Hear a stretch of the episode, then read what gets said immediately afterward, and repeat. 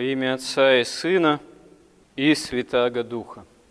Господь основал церковь с помощью апостолов. Апостолы явились не просто свидетелями Его воскресения, явились не просто Его учениками, которые засвидетельствовали то, что происходило во время земной жизни Господа – засвидетельствовали, что Он говорил и какие чудеса творил.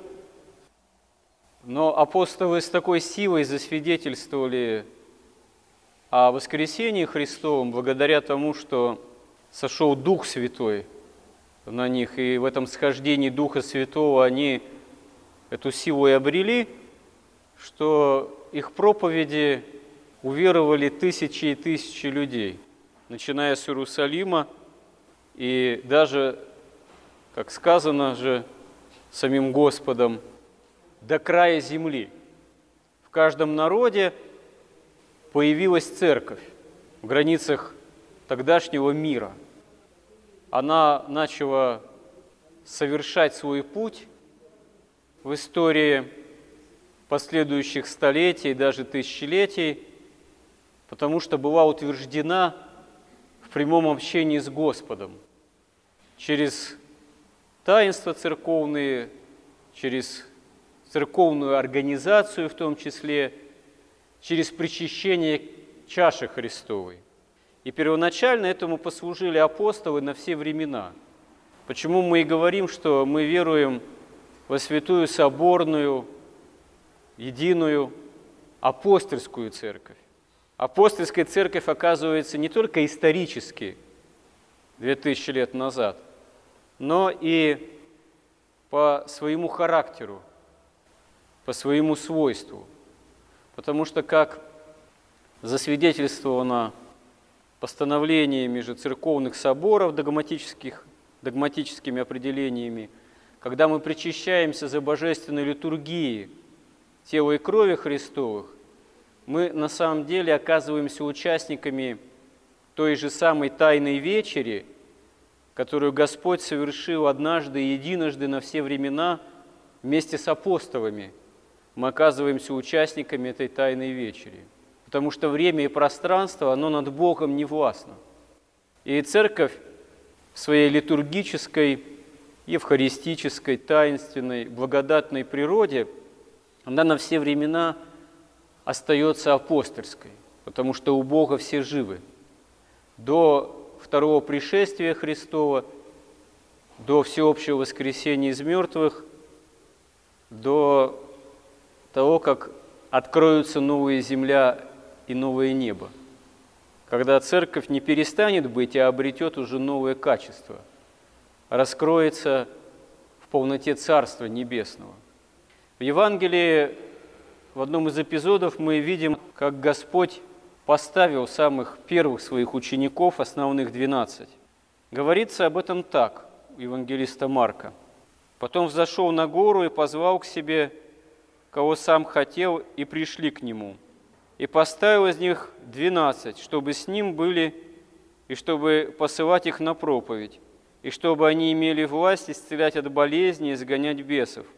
Поставил Симона, нарекший ему имя Петр – Якова Зеведеева и Иоанна, брата Иакова, нарекшие им имена Вуанергис, то есть сыны Громовы, Андрея, Филиппа, Варфоломея, Матфея, Фому, Иакова Афеева, Фадея, Симона Канонита и Иуду Искариотского, который и предал его. Иуда тоже в какой-то момент первоначально был апостолом, но в конечном счете – все-таки оказывается предателем, как мы знаем тоже из Евангелия. Некоторые даже неоднократно задавались таким вопросом, а зачем же вообще Христос поставил Иуду апостолом поначалу? Что же, он не знал, что тот его предаст? Разумеется, Господь и это предвидел. И даже некоторые такие фактически уже философы, уже учителя выдвигали такую идею, что коль скоро Бог предвидел, что Иуда станет предателем, то делает его апостолом в силу того, чтобы Иуда исполнил такую особую миссию, дабы Христос был предан, и дело закончилось Голгофой.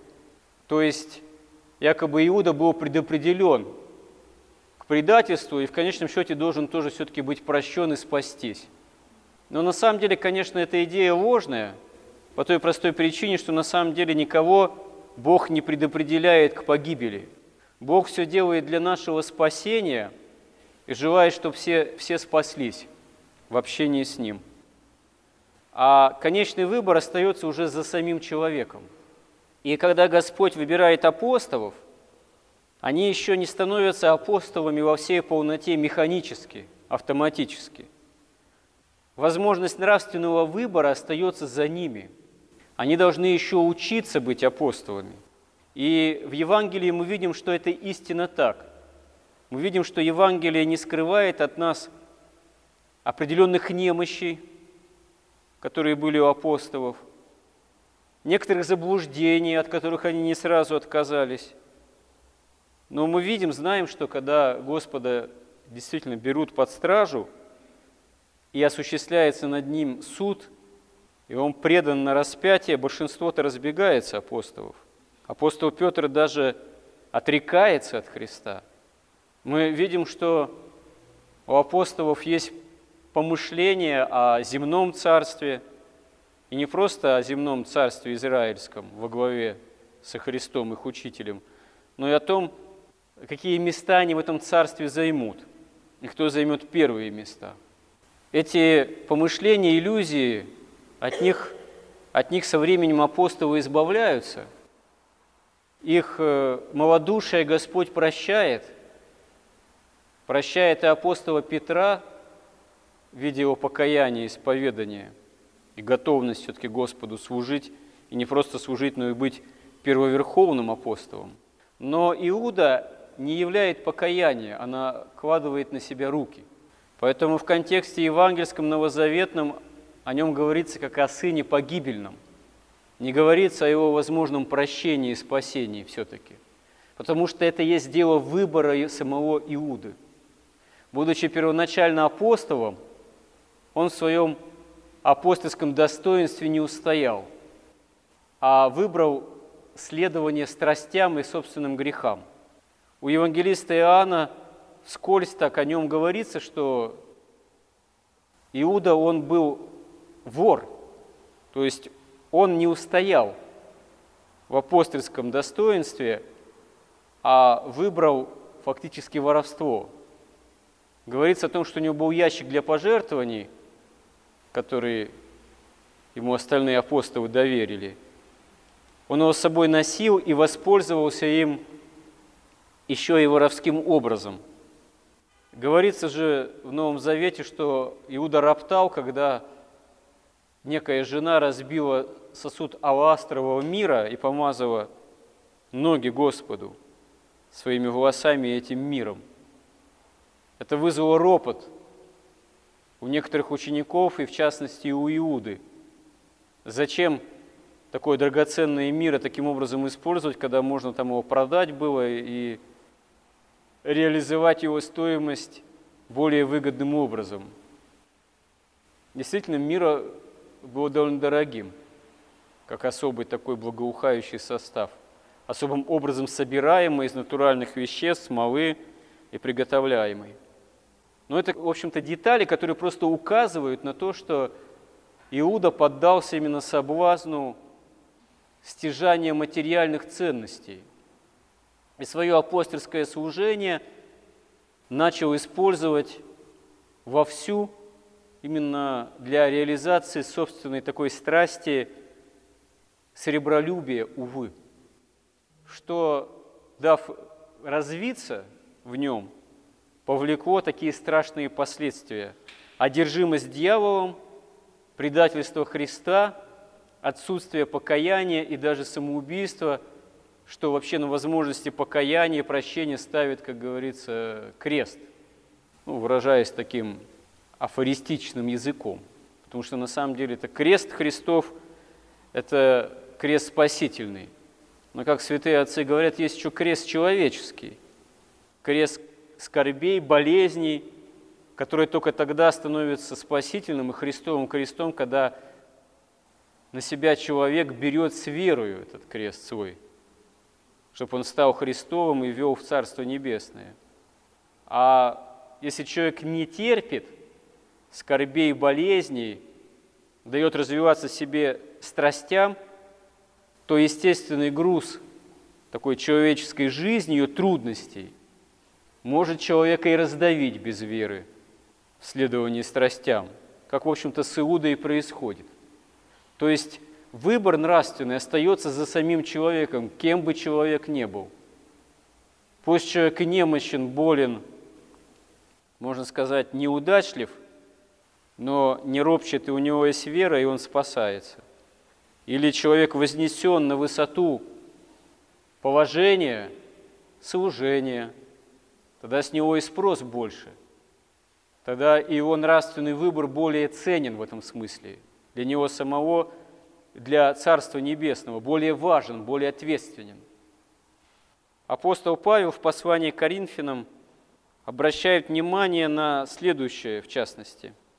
«Остерегаясь, — говорит он, — служите во славу самого Господа в соответствии вашему усердию, остерегаясь, чтобы нам не подвергнуться от кого нареканию – при таком обилии приношений, веренных нашему служению.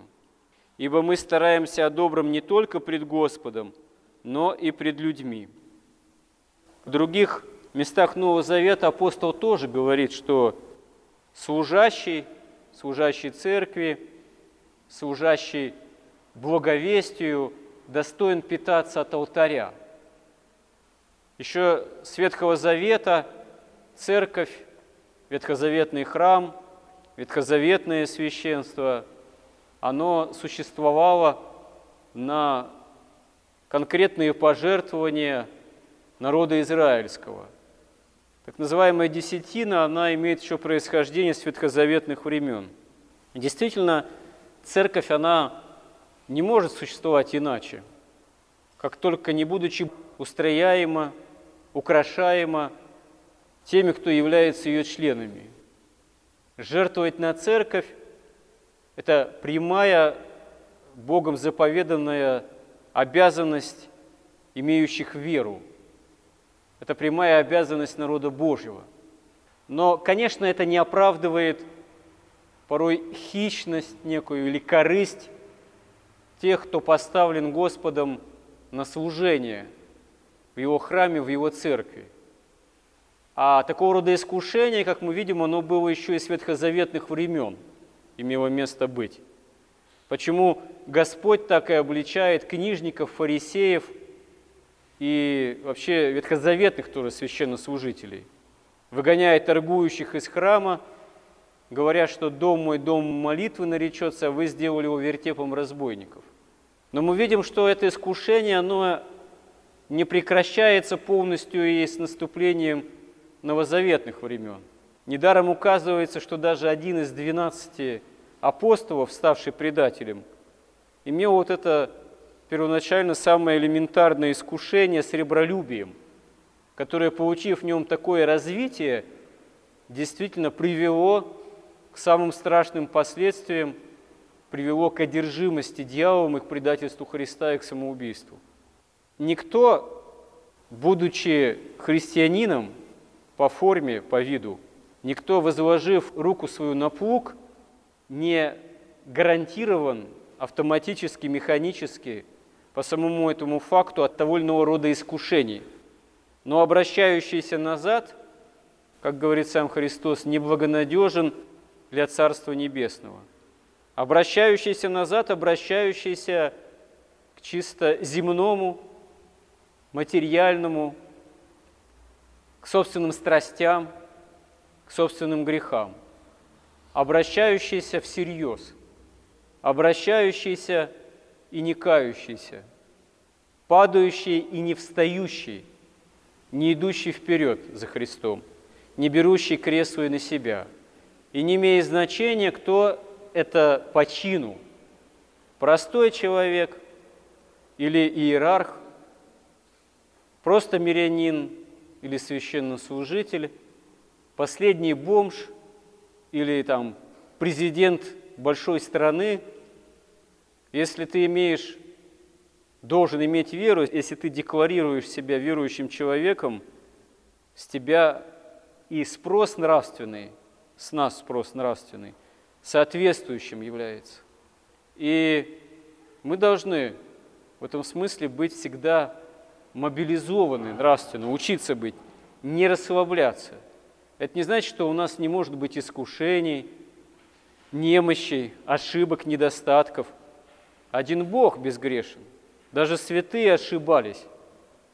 История церковная говорит о том, что даже между некоторыми святыми бывали конфликты и недоразумения, которые даже порой при жизни их не всегда были разрешены. Посмотреть вот эпоху Вселенских соборов, например, скажем так, житие, ну, к примеру, святителя Иоанна Златоуста и тех, кто был с ним в определенных конфликтах или спорах. А среди тех, кто фактически не нашел с ним взаимопонимания, есть даже святые, тоже прославленные. Тем не менее, церковь нашла возможным прославить и святителя Иоанна Златоуста, и тех, кто даже был, в общем-то, противником. Потому что они, на самом деле, порой искренне заблуждались, а все равно жаждали, алкали некой высшей правды, но не были во всем уж безошибочны и совершенны. И такие примеры мы находим, начиная еще с апостольских времен, вообще еще с ветхозаветных и по сей день. Человек сам по себе не есть абсолютно непогрешимое существо.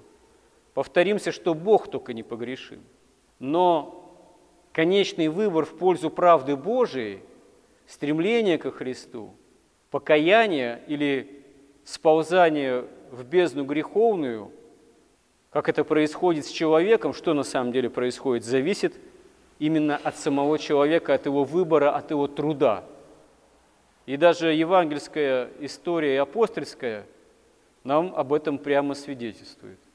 И не только история того времени уже 2000 лет назад бывшая, но и вплоть до наших времен, потому что настоящая духовная жизнь – это есть духовная брань собственными грехами и страстями, которые, может быть, осуществима вполне для спасения, спасительным образом, с помощью Божией, если мы эту помощь Божию взыскуем.